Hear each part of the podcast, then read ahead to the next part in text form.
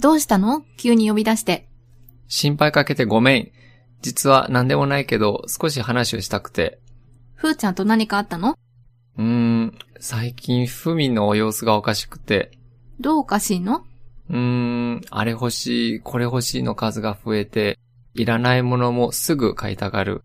それに、僕が何かすると、すぐイライラして、あなたが彼氏だから、それ普通だよ。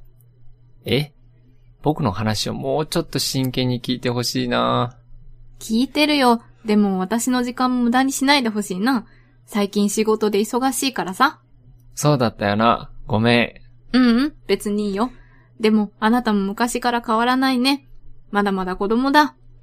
うるさいな君もいらないこと言うね。皆さん、おはようございます。全員集合ですかはい。あ、いいえ。木村さんがまだです。木村さんと連絡は取りましたかはい。電話はしましたけれど、出ませんでした。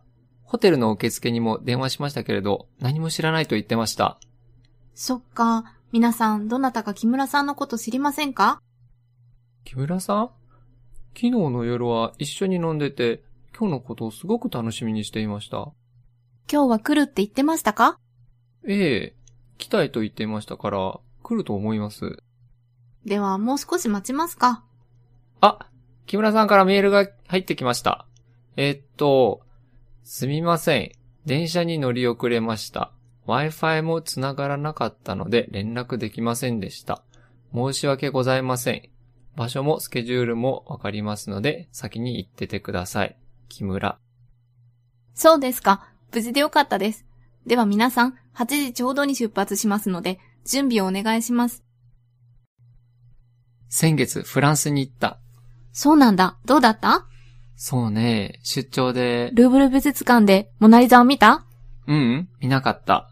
ノートルダム寺院に行ったうんうん、行かなかった。フォアグラ食べた食べなかった。ボルドーの赤ワイン飲んだ飲まなかった。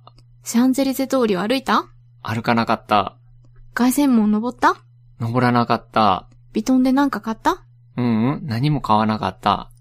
えじゃあフランスに何しに行ったのだから、仕事しに行ってた。なんだ。なんでそれを先に言わなかったの相変わらず人の話は聞かないな